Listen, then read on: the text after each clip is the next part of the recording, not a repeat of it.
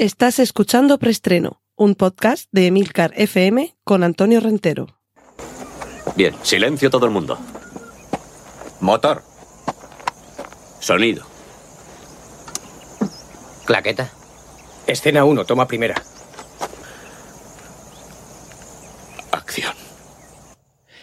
Saludos, bienvenidos una semana más a Preestreno, el podcast de Milcar FM donde repasamos las últimas noticias de cine y series de televisión. Os recuerdo que en las notas del podcast podéis encontrar todos los enlaces a contenidos audiovisuales que mencioné desde ahora, fotografías, carteles, vídeos y demás, así como el minuto en el que comienza cada una de las secciones que componen este podcast. Y de nuevo tenemos eh, pleno, hoy tenemos de todo tipo de secciones. Sabéis que hay veces que nos saltamos alguna porque considero que no hay contenido suficiente, pero esta semana no es de esas. Tenemos de todo y empezamos con los avisos parroquiales. Cortinilla de estrella y... Os recuerdo que hay una serie que se titula Watchmen, que comenzará a emitirse la próxima semana, el día, el lunes, creo que es 21, si no me fallan los cálculos. Y HBO nos presenta con Watchmen su visión, o la visión de Damon Lindelof realmente, de qué es lo que sucede en el mundo Watchmen décadas después de los acontecimientos narrados en el cómic. Insisto con lo del cómic, porque la principal diferencia entre el cómic y la película es el, el, giro del desenlace final y parece ser que se ha optado por respetar lo que sucedió en el cómic y no lo que sucedió en la película. Pero es que si queréis estar un poquito más al corriente de todo esto, hay un podcast aquí en Emilcar FM que se titula Vigilantes y que tengo el honor de llevar a cabo gracias al encargo de Emilio Cano. Lord, Lord al líder. Así que si estáis interesados en continuar de mi mano la senda que nos trace Watchmen, os recomiendo el podcast Vigilantes. Ya está el capítulo 1, perdón, ya está el, el episodio 0, porque el episodio 1 será después del episodio 1 de la serie. Y en este episodio 0 por lo menos trato de que tengamos una aproximación a todo, a todo este ecosistema del Smiley, del Doctor Manhattan, de Rorschach y compañía. Echadle un vistazo y os quedan muy poquitos días para ver la película y leer el cómic. Preferiblemente primero leed el cómic, después veis la película y así ya todos juntos y con los deberes hechos. A partir del día 22, el martes, será cuando el episodio 1 del podcast Vigilantes esté con todos vosotros. Y como siempre, el enlace en las notas del podcast. Cortinilla de estrella y... Y vamos con la sección de noticias. Esto tiene que ver con, con fichajes y movimientos en las plataformas de streaming. Alfonso Cuarón ficha por Apple TV. Eh, por Apple TV Plus, perdón, que es la plataforma de streaming de Apple que comenzará a funcionar en Estados Unidos el 1 de noviembre y ya seguramente para el año que viene en, en, el resto del mundo. Recordad, recordad que Cuarón tiene unos cuantos premios en su haber. Es el director, por ejemplo, de Hijos de los Hombres, Harry Potter y el prisionero de Azkaban. Roma ha sido su último éxito y curiosamente Roma fue una película que, entre otras cosas, tuvo ahí la, la parte revolucionaria de, de ser una película lanzada por Netflix, pero que llegó a los cines. Y, en fin, quizá muchos podrían pensar que la carrera de Cuarón ahora eh, estaría vinculada a, Netflix, a esta plataforma de streaming, pero no. O ha sido Apple TV Plus quien le ha fichado, ojo, para que cree series originales para esta eh, plataforma de streaming. De las varias ofertas que tenía este señor sobre la mesa, esta ha sido la que más le ha gustado y espero que a nosotros también nos guste los que nos tiene preparado. Seguimos con las plataformas de, de streaming. Y es que Disney Plus ha presentado su programación con un tráiler de media hora. Claro, es que... Eh, perdón, uy, de media hora. De tres horas. De tres horas. Eh, 180 minutos de tráiler es seguramente el récord del mundo de tráiler más largo, aunque sí que es cierto que no es un tráiler sobre una única producción, sino sobre un servicio de streaming, una plataforma que tiene seguramente uno de los fondos, de los catálogos más amplios de todos los que circulan por ahí. O sea, ni Netflix, ni Apple TV Plus, ni HBO, ni AMC, ni Filmin, ni Flixolé, seguramente ni Sky Plus. Me estaré dejando alguno, pero es posible que Disney tenga unos fondos propios, propios, de producción propia, que superen a todos esos en común. Si todos los demás pusieran juntos todos sus fondos, posiblemente no le harían sombra al catálogo de Disney. En fin, creo que es un poco excesivo ese tráiler de 180 minutos, de 3 horas, pero claro, es que es tantísimo lo que tienen que ofrecer que necesitan mucho tiempo. Así que si tenéis, si tenéis interés, buscadlo, buscadlo por internet y, sentaos, eh, un sitio cómodo, comida, bebida, el mando a distancia, la climatización puesta para disfrutar y, y silenciad el móvil para que no molesten durante esas tres horas de tráiler de Disney Plus. Y no abandonamos la casa del ratón porque Disney quiere comprar a Sony los derechos para cine del personaje de Spider-Man.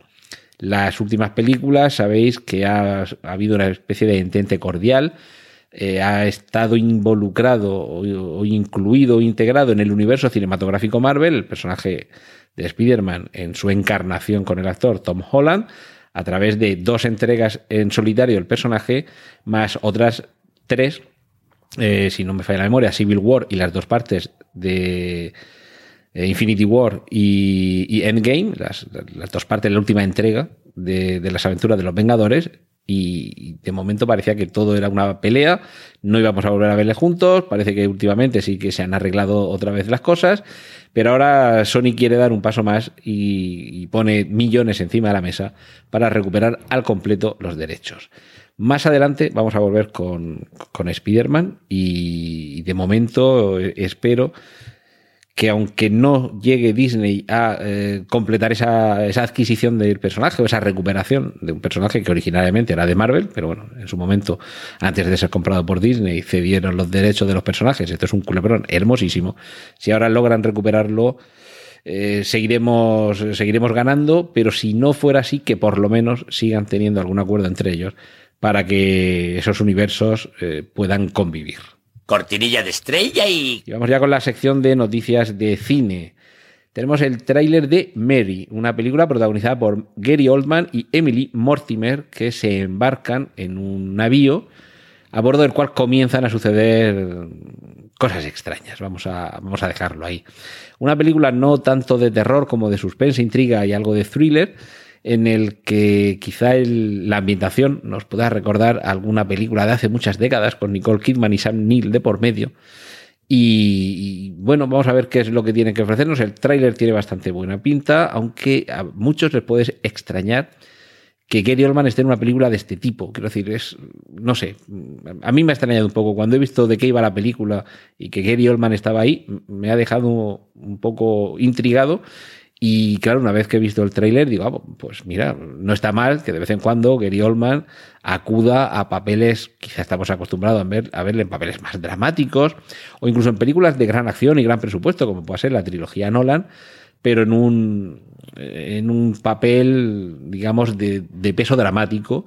Y quizá esta película, no quiero hacerla de menos, pero Mary, entre comillas, parece un poco un divertimento, una película de puro entretenimiento y, pese a ello no tiene mala pinta, es decir, que seguramente va, va a tener el favor del público.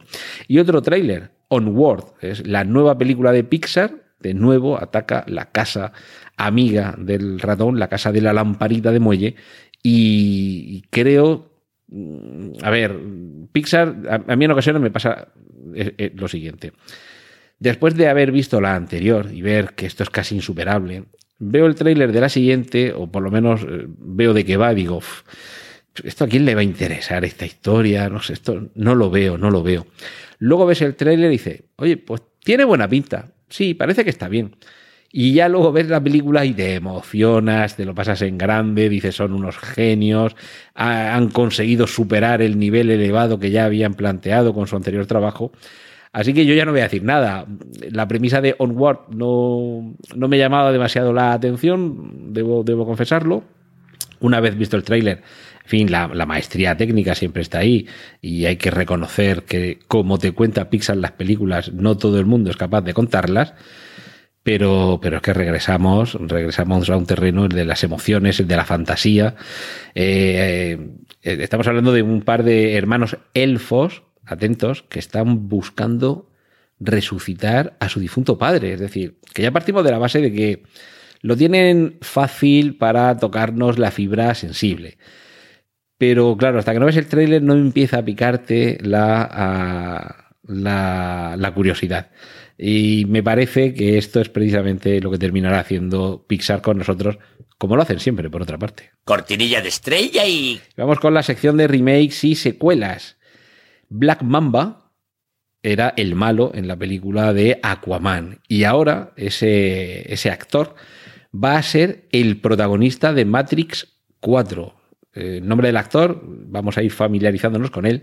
Yaya Abdul Matin II va a ser, eh, bueno, sabemos que se ha, se ha unido al, al, elenco de actores, pero es que además parece que para ser el protagonista de Matrix 4. Así que, en fin, esta película, por cierto, tenemos otra noticia más. se va engrosando cada vez más la, la, nómina de actores, en este caso Neil Patrick Harris, uno de los protagonistas de la popular serie Cómo conocía vuestra madre, también va a pasar a formar parte del elenco de intérpretes de esta continuación que, en fin, si la primera Matrix fue realmente revolucionaria, las dos siguientes, contando con algunas, algunos momentos muy espectaculares, bajaban muchísimo el listón con respecto a la primera. Esperemos, esperemos que en esta cuarta película, en fin, mantenga como mínimo la altura de la 2 y la 3, porque ya si baja de ahí va a ser absolutamente infumable. Y una noticia curiosa. Nicolas Winding Refn es este, este director tan particular, por ejemplo, Drive, por ejemplo, The Neon Demon, eh, película en la que se gustaba mucho, y lleva intentando mucho tiempo sacar adelante el, el reboot, el reinicio de Maniac Cop, esa película de los años 80 de ese policía con la cara desfigurada, que con una serie más que B no llega a Z, pero estaba ahí bastante avanzada en el alfabeto. Y, en fin, Maniac Cop tuvo mucha popularidad en los años 80 y por lo que sea, este señor, que parece mm, por sus películas muy trascendental, muy preocupado por la, puesta, la puesta en escena, son películas que realmente en el aspecto visual eh, es, es, un deleite verlas, aunque luego es cierto que, en fin, los amantes de algunos algunos ritmos cinematográficos un poquito más dinámicos se les pueda quedar un poquito lentas, pero en fin, también hay que saber disfrutar de los paseos y no ir siempre corriendo a todas partes. Pues la cuestión es que mmm, se, se, va, este proyecto va a echar a andar con él, con él al frente. Me parece que, en fin, es que, es que no sé ni cómo calificar lo que puede salir de aquí, porque estamos hablando de una serie B, C, D, E, F o por ahí, en manos de alguien que visualmente, desde luego, es capaz de dotar a sus películas de un refinamiento estético más que singular. Y está claro que Maniac Cop es algo más bien de trazo muy gordo y muy burdo y muy poco refinado. Pues de, eso, de esos proyectos que desde luego, como decía Leonardo DiCaprio en Los Odiosos 8, señores, ya tenían mi atención, pero ahora tienen mi interés. Y más, más noticias eh, que tiene que ver con eh, remakes, secuelas y compañía. En fin, yo voy a decir mm, en dos palabras lo que me sale para calificar este proyecto. Y ya vosotros seguramente podréis intuir de a qué película me estoy refiriendo. Craso error. Si no os acordáis, era una de las, de las palabras o de los, de los términos, de las frases recurrentes de la película El último gran héroe, The Last Action Hero, aquella película de Arnold Schwarzenegger, dirigida por John McTiernan, que era una auténtica delicia, que no ha envejecido absolutamente nada, la he visto recientemente. Y de hecho la he visto antes de ver esta noticia, que si no lo hubiera visto con todavía más cariño. Y, me parece que no ha envejecido absolutamente nada, continúa siendo una crítica súper vigente a la realidad y a la ficción, sobre todo en un mundo de postverdad como el que, en el que estamos viviendo. Y hay alguien a quien se le ha ocurrido que sería buena idea hacer un remake del último gran héroe. A ver, por un lado, sí que es cierto que al continuar tan vigentes algunas, eh, algunas de las cuestiones que, que trataba esta película, puede tener su cierto sentido. Pero, en fin, si es que algo ya está bien hecho y bien contado, reflótalo, pero no lo vuelvas a hacer, sobre todo cuando sobre todo, es que, claro, es que vuelves a verla y no se te queda vieja, no ves, yo por lo menos no veo la necesidad de volver a hacer lo mismo y volver a contarlo, porque tampoco se me ocurre, a ver, que a lo mejor ahí está el error por mi parte, tampoco se me ocurre qué de nuevo se puede llegar a aportar aquí. Se me ocurre cómo se puede contar la historia actualizándola a 2019 o 2020, pero realmente no veo tantísima diferencia en una historia que en el fondo es un Don Quijote eh, es, un trasunto de Don Quijote en el sentido de alguien a quien la fantasía le sobrepasa en el mundo real, por resumirlo mucho. Entonces, no sé qué es lo que saldrá de aquí. Yo sigo pensando que craso error hacer un remake del último gran héroe. Y en cualquier caso, el día que lo hagan, iremos a verla. Solo, solo pido, por favor, que si deciden hacerla, que el, el casting se circunscriba a los siguientes actores. Como protagonistas, Tom Cruise, Liam Neeson, Dwayne Johnson, The Rock y yo creo que con esos tres, en ese, en ese podio, situaría yo la, la elección. Cualquiera de ellos podría eh, encarnar a una versión actualizada de ese, de ese personaje. Y una última noticia que en este apartado tiene que ver no tanto con estrenos o con rumores, sino con, fijaos ya a qué extremos estamos llegando. La fecha en la que se va a ver un tráiler, eso es el rumor, esa antesala de la noticia. El próximo lunes, lunes de la semana que viene sería el día en el que, el lunes creo que es 21, eh, sería el día en el que se vería el primer tráiler de Star Wars episodio 9. Y mm, bueno, aquí ya sabéis que en preestreno el tema de los spoilers somos muy laxos, así que si no queréis conocer ni un solo detalle de lo que va a venir. Lo primero, no sé qué estáis haciendo escuchando este podcast, pero bueno, en concreto, si no queréis saber ningún detalle de Star Wars Episodio 9, dadme 35 o 45 segundos porque voy a desvelar tres, eh, tres aspectos que parece que se desvelarían en ese tráiler. Empezamos. Veríamos a Kylo Ren aterrizando en un planeta que se llama Exogal, que la verdad es que tiene nombre de gasolinera, reuniéndose primero y enfrentándose después a Palpatine, quien está en una cama vertical. Después veríamos eh, batallas en las que interviene la resistencia y el final del tráiler es Palpatine, con su reconocible y reconocida voz, diciendo una frase muy, muy, muy importante. Cortinilla de estrella y... Y vamos con la sección dedicada a las series. Masters of the Air, Maestros del Aire. Esta va a ser la serie que Steven Spielberg y Tom Hanks van a producir para completar una trilogía. Y aquí está la noticia con la que eh, le damos título esta semana a preestreno. Va a ser la noticia que, eh, perdón, la, la serie que complete la trilogía iniciada por Band of Brothers, Hermanos de Sangre, que continuó después con The Pacific y que ahora no sé si concluiría o por lo menos se completaría con este Masters of the Air. Lo curioso también es que la serie, eh, claro, como se nota donde hay dinero y cuando hace unas semanas, unos meses, vimos el evento de presentación de las novedades de Apple TV Plus, si era Steven Spielberg el que aparecía por ahí, ya podíamos intuir que algún proyecto nuevo se estaba cociendo y es este proyecto.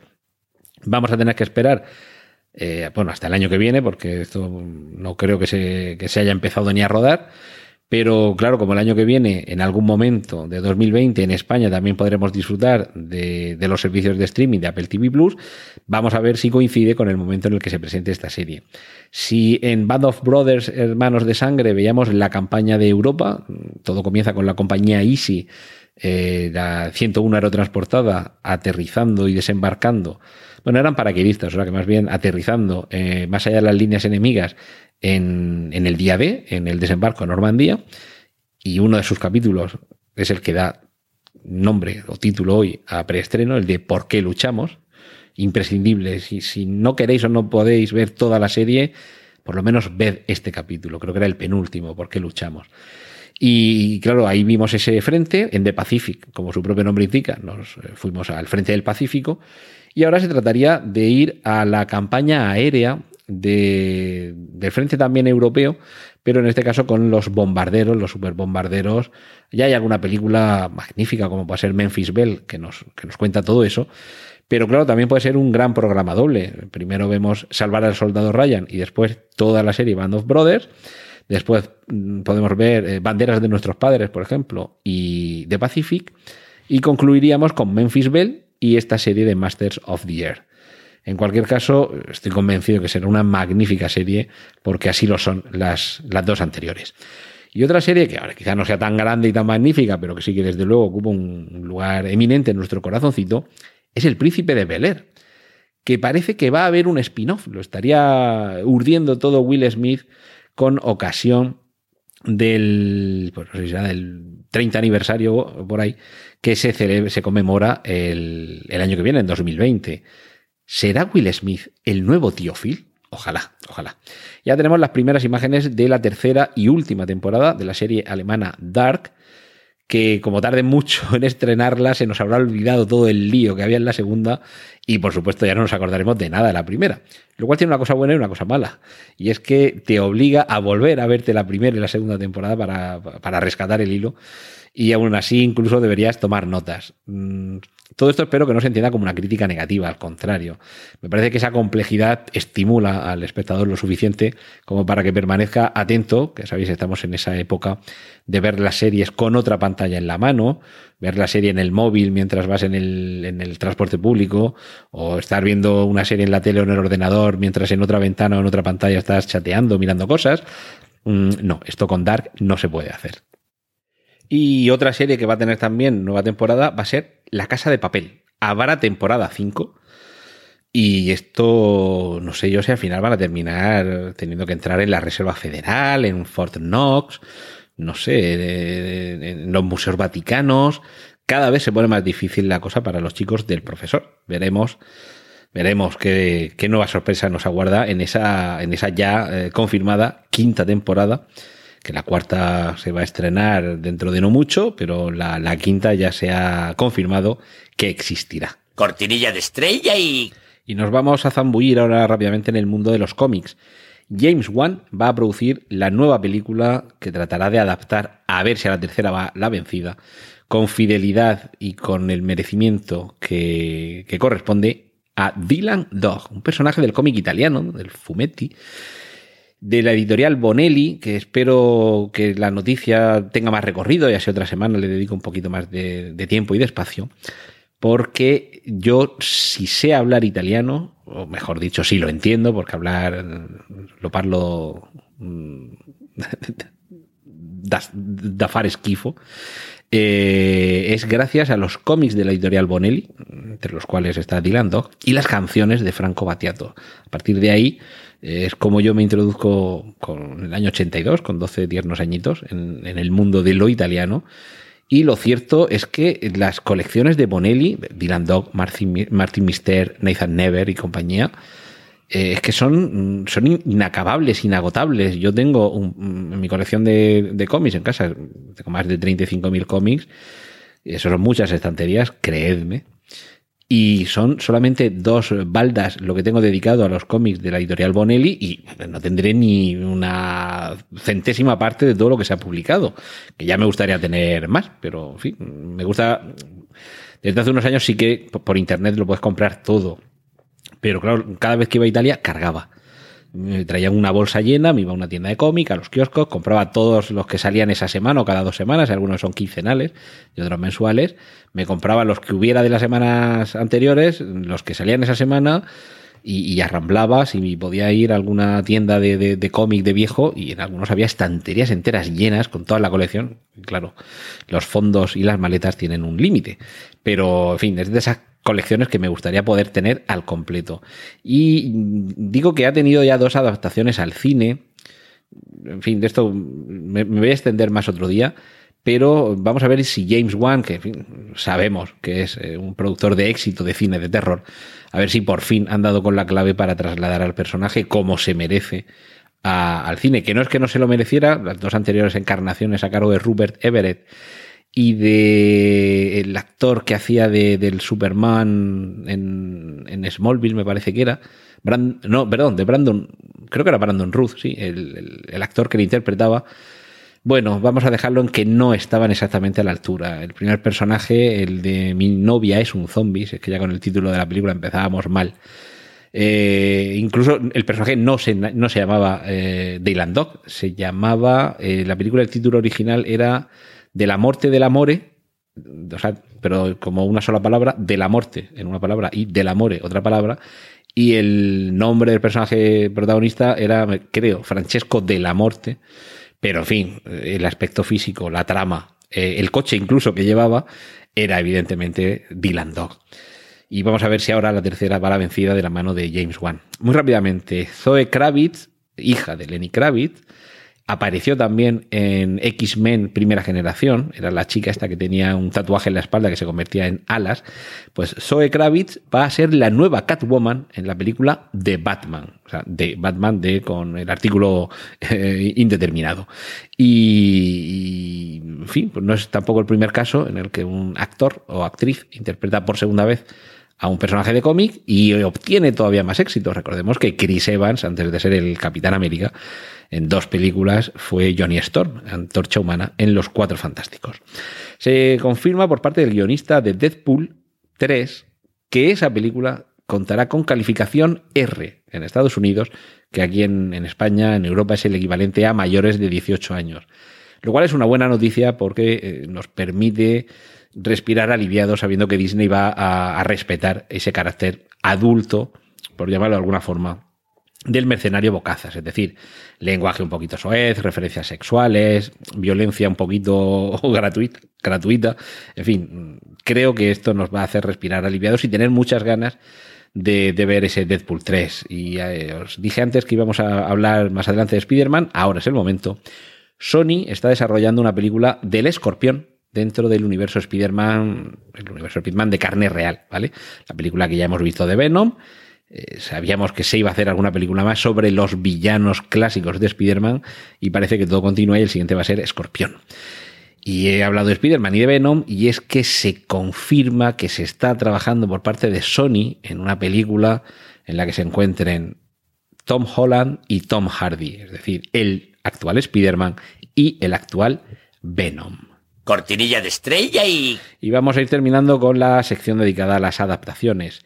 The Turning, va a ser en enero de 2020 cuando tengamos una película que vuelva a adaptar, y ya van no sé cuántas veces, la novela La otra vuelta de tuerca de MR, la otra vuelta o la vuelta de tuerca, la vuelta de tuerca de MR James. En este caso, los protagonistas van a ser Mackenzie Davis y el, el chico protagonista de Stranger Things, no me acuerdo nunca del, del, nombre, pero vamos, el novio de Eleven, el novio de Once. Ese va a ser el chico que está en esa casa en la que pasan cosas raras, cómo descubrirá la, institutriz o la maestra o la cuidadora, que es el personaje que interpreta Mackenzie Davis, en una novela que, bueno, en el tráiler, se me olvidó decir que, tenemos tráiler, lo podréis ver eh, si entréis en el enlace que os pongo en las notas del podcast. A ver, la novela es pura atmósfera y de hecho hay un, el momento crucial de la novela es de esos de pestaña y te lo pierdes, lo cual en una película puede tener mucho sentido, porque en fin, son fotogramas a 24 por segundo, y si el momento culminante son unos pocos fotogramas, pues si pestañeas te lo pierdes. Pero decir eso de una novela puede parecer extraño, pero es que, es que lo es.